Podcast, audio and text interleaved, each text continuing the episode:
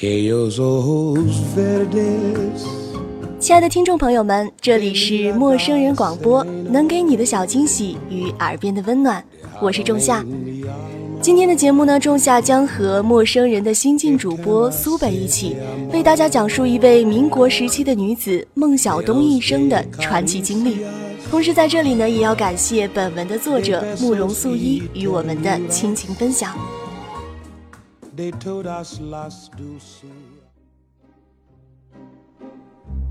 分手可以见人品，同样是民国时期的女子，对于分手的处理方式却大为不同。最为重情义的莫过于张爱玲，她决定要和胡兰成分手时，写了一封诀别信给他。她在信中说：“我已经不喜欢你了，你是早已经不喜欢我的了。”这次的决心是我经过一年半的长时间考虑的。彼为时以小及故，不愿增加你的困难。你不要来寻我，即或写信来，我亦是不看的了。张爱玲随信还付了三十万元钱，那是她新写的电视剧本《不了情》和《太太万岁》的稿费。到底是张爱玲，纵然是分手，也绝不出恶语。分手分得最为激烈的，莫过于蒋碧薇。她和徐悲鸿曾经是一对佳偶，最后因为离婚闹到了打官司的份上。作证律师是大名鼎鼎的沈君儒。打官司虽不是什么好事，好在蒋碧薇大获全胜，获得了一双儿女的抚养权，并从徐悲鸿那儿得到了一百万赡养费和一百幅画。蒋碧薇堪称是江喜宝的先驱，心里相当拎得清。他想，如果没有很多很多的爱，那么有很多很多的钱也很好啊。分手分得最为戏剧性的，莫过于杨之华，这要拜他有个好前夫所赐。杨之华在嫁给瞿秋白之前是沈建龙的妻子，他有了婚外情后，三个人会面谈判，谈判的过程很友好。结果更奇妙，三人一起在报纸上发了一则启事，宣布自一九二四年十一月十八日起，沈建龙与杨之华正式脱离恋爱关系，并与瞿秋白正式结合恋爱关系，这才是真正的一别两宽，各自欢喜。瞿秋白和沈建龙之后还真的成了至交好友，不知道是由于瞿秋白太有魅力。还是沈建龙心太大。分手分得最为荒唐的，则是白薇。白薇与杨骚之间的情感经历十分离奇，分分合合持续了近二十年之久。每次分手，两个人还会立下一些奇葩的约定，其中一九二五年那次的约定最为奇葩。杨骚向白薇承诺，等他在新加坡嫖满一百名妓女，两人就复合。而更为奇葩的是，白薇居然答应了，代价则是她后来染上了一身的性病。如此尊严扫地，最终却还是没有走到白头偕老。这个故事告诉我们，完全放弃自尊的爱是没有好下场的。分手分得最为磊落明快，不留一丝余地的，当属孟小冬。一九三三年九月，在天津《大公报》第一版上。孟小冬就连登了三天的启事，内容是：冬当时年岁幼稚，世故不熟，一切皆听介绍人主持，明定兼挑，尽人皆知。乃兰芳含糊其事，欲挑母去世之日，不能实践前言，致名分顿失保障，毅然与兰芳脱离家庭关系。是我负人，一人负我，世间自有公论，不待冬之赘言。这样的分手宣言和孟小冬在舞台上爽朗豪迈的扮相太相称了。是我负人，一人负我，寥寥的八个字却沉郁顿挫，是那种纵有沉痛也要咬碎了银牙往肚里吞的东皇气派。听说孟小冬这个名字还是从电影《梅兰芳》中开始的。章子怡所饰演的孟小冬娇媚有余，英气不足。特别是舞台上的老生扮相，活脱脱的还是女儿身。见过真人版孟小冬的照片，才知道什么叫做艳若桃李，冷若冰霜。在流传下来的不多几张照片中，这位姑娘一律绷着脸儿，留着清汤寡面似的发型，脸上一丝笑容也没有，气质清冽，寒星似的一双眼睛，似要看进人的心里去。孟小冬出生于腊月，天寒地冻的季节，身上像是也沾染了冬天。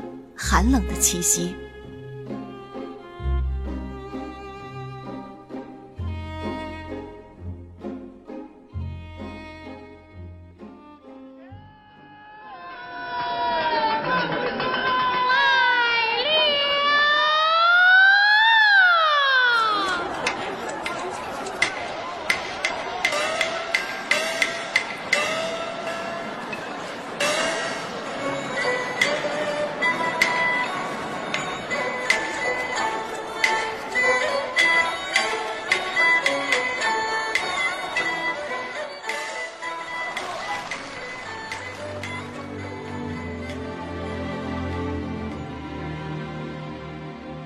梅兰芳和孟小冬的故事是典型的游龙戏凤。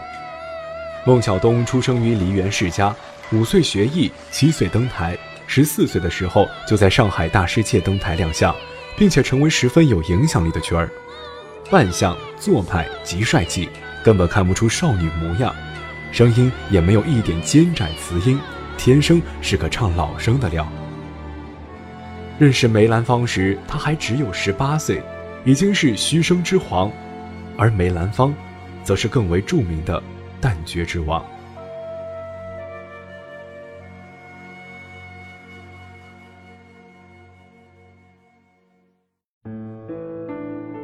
一九二五年，孟小冬和梅兰芳在舞台上相遇了，他们共演的那一出游龙戏凤，至今仍是梨园佳话。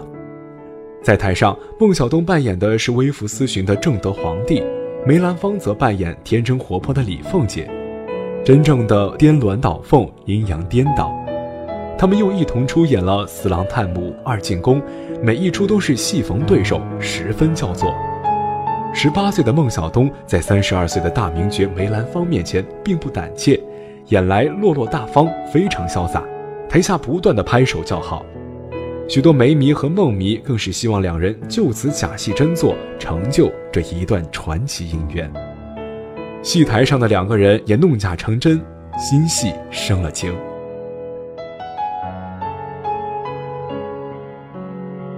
当时梅兰芳家中也有两房妻子，分别是原配王明华和续娶的福芝芳。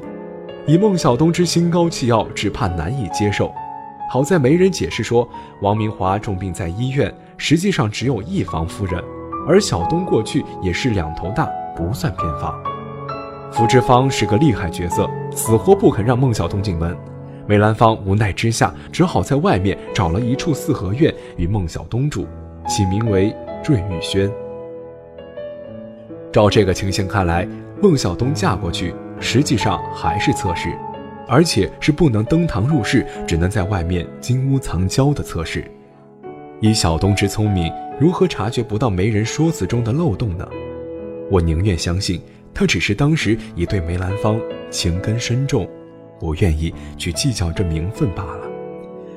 有句诗说：“薄命怜亲甘做妾。”事实上，如果甘心做人的妾，那一定是因为很爱很爱这个人。求人得人，谈不上薄命。孟小冬就是抱着满心的欢喜和舞台上的梅郎做了真夫妻，他不求名分，放弃了演出，只希望能够和意中人朝夕相守。直到多年以后，他痛定思痛，才悔觉当初年岁幼稚，世故不熟。这八个字，真是血泪之言。他们之间是有过好日子的。且不说舞台上的丽影双双，就是在现实生活中也曾经如胶似漆。他们曾留下一帧照片，梅兰芳侧身摆出手势，墙上留下投影，右上方是孟小冬的题字：“你在那里做什么啊？”左上方是梅兰芳的手书：“我在这里做额影呢。”新婚夫妻的亲昵之状溢于言表。可是好景不长，这时出现了一桩枪击事件，迅速打断了他们的恩爱。在电影《梅兰芳》中，肇事者是梅兰芳的粉丝，现实中恰好相反，那个疯狂的追星族其实是孟小冬的粉丝。孟小冬嫁给梅兰芳后不再登台，急坏了一个叫做李志刚的忠实粉丝。为了听孟小冬的戏，他曾经天天旷课。得知心目中的女神居然嫁了人，他比杨丽娟还疯狂，拿着手枪就跑到坠玉轩，要和梅兰芳火拼。混乱之中，李志刚击毙了调解人张汉举，自己也被军警乱枪击毙，消首示众。这桩事件中几乎囊括了人们关注的一切新闻热点：暴力、情杀、名人、血腥。于是，《北平小报》以此为题材，大肆报道，一时流言蜚语满天飞。不知道是在枪击事件中受到了惊吓，还是因为谣言对自己的事业不利，梅兰芳逐渐冷落了孟小冬。梅党也不喜欢孟小冬，理由是孟小冬为人心高气傲，他需要人服侍；而福芝芳则随和大方，他可以服侍人。以人服侍和服侍人相比，为梅郎一生幸福之际，就不妨舍梦而留福。这话传到孟小冬耳里，清高的他哪受得了这个气？但他还是没有掉头离去。可能是因为对梅兰芳还存有幻想，也为挽回他们的感情做了些努力。往昔的恩情还在眼前，他可能觉得梅兰芳的冷落是受了身边人的影响。他总有一天会回心转意的。梅兰芳的母亲去世，孟小冬披麻戴孝来到梅府吊唁，福芝芳叫人拦在门口，声称：“这个门他就是不能进。我有两个孩子，肚里还有一个，我拿这三个孩子跟他拼了。”孟小冬站在门口孤立无援，所有人都等着看他笑话呢。这是他唯一能指望上的，就是梅兰芳了。而他的梅郎呢，走了出来，柔声劝他先回去。他还是那样温柔，可他总算看出来了，他和那些所谓梅党一样，心里早已做出了弃梦留福的决定。梅兰芳根本就保护不了他，或者不想保护他。你既无心，我便休。受此大辱之后，骄傲如孟小冬，痛定思痛，毅然决定和梅兰芳分手。我想和梅党的闲言闲语以及福芝芳的侮辱相比，他最不能忍的，还是梅兰芳那种退缩冷淡的态度吧。都说戏如人生，其实人生何尝不如戏？在舞台上挂染口演惯了虚声的女子，身上也沾染了男儿的杀伐决断之气，而常年的女扮男装，也会让铮铮汉子变得阴柔。孟小冬和梅兰芳最后走向决裂，外因固然重要，内因却是因为性别倒置带来的角色错位。孟小冬在报纸上连发了三天启事。单方面宣布决裂之后，据说梅兰芳雨夜登门，曾来要求复合。孟小冬始终没有开门。他就是这样的，爱一个人时能够放低身段去做他的妾，但如果他发现对方给不了他想要的爱时，也能决然抽身而退。爱情不在了，至少还有尊严。孟小冬傲然离开梅兰芳之后，曾经大病一场，甚至一度皈依佛门，可想而知当时他有多心痛。如此心痛，还是决意放手。这样的女子把自己的尊严看得比性命还要重要。分手时，她曾对梅兰芳放过狠话：“我不要你的钱，我今后要么不唱戏，再唱戏不会比你差。今后要么不嫁人，再嫁人也绝不会。”比你差，他的确都做到了。和梅兰芳分开五年之后，孟小冬拜余叔岩为师，从头开始学习谭余两派老生艺术真髓，重出江湖后即博得满堂彩，东皇之名由此更盛。他虽然演出不多，五年间只有三十余场，但总是不鸣则已，一鸣惊人，被同业尊为虚声楷模。一九四七年，他在上海出演《搜孤救孤》时。全国的京剧名老生前往观摩，著名虚声马连良和香港大成杂志主编沈伟窗竟然挤在一个凳子上看了一出戏，没有买到戏票的戏迷都在家聆听话匣子的实况转播。据著名科学家王选回忆，那两天晚上的上海滩真可谓是万众空巷。她再嫁的那个男人，论名声，论地位。确实也不在梅兰芳之下，他就是上海滩赫赫有名的青帮头目杜月笙。杜月笙号称天下第一戏迷，家中的四房姨太太都是唱戏出身。少年时代的孟小冬在上海大世界是红角儿的时候，杜月笙就看上了孟小冬，只是没想到半路杀出个梅兰芳来。一九三七年，上海黄金大戏院举行开幕典礼，杜月笙特意请来孟小冬剪彩，醉翁之意当然不在剪彩之上。后经小冬的师妹，也是杜月笙的四姨太姚玉兰撮合，两人走在了一起。相传杜月笙曾向孟小冬表白说：“自打第一次见到你以后，我一直思念你，还发过誓。”这一辈子要是不把你拉进我的怀抱，我就不是人。这话有点像韦小宝失去阿珂的那番说辞。孟小冬被打动了。我想，除了感动于杜月笙的情谊之外，他可能这次想找一个和梅兰芳完全不一样的男人，一个强大的，可以保护他的男人。当时上海滩最强大的男人，就是杜月笙了。杜月笙对孟小冬也称得上有情有义。一九四九年上海解放前夕，孟小冬随杜一家迁居香港。临走之前，淡淡的说：“我跟着去算丫头呢，还是算女朋友呀？”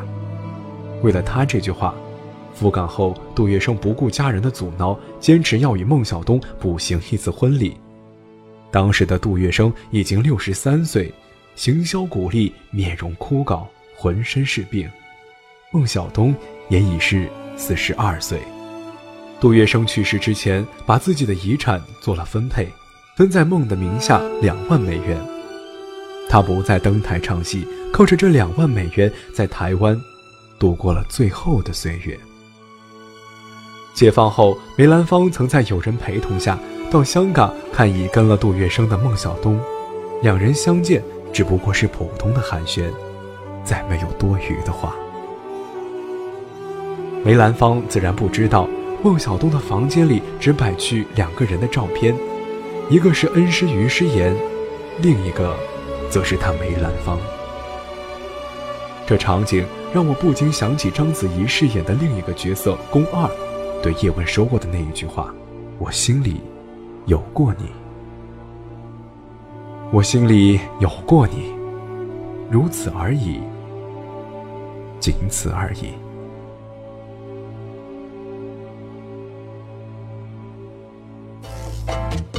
欢迎关注陌生人微信公众平台，添加微信号 m m o o f m 或搜索“陌生人”，声音的声不是生孩子的生。获取帮助，订阅播客，互动交流，收听最新节目，进入微社区论坛，参与话题征集，活动与福利都在。或只在陌生人微信公众平台，老少皆宜，男女通吃，请放心关注吧。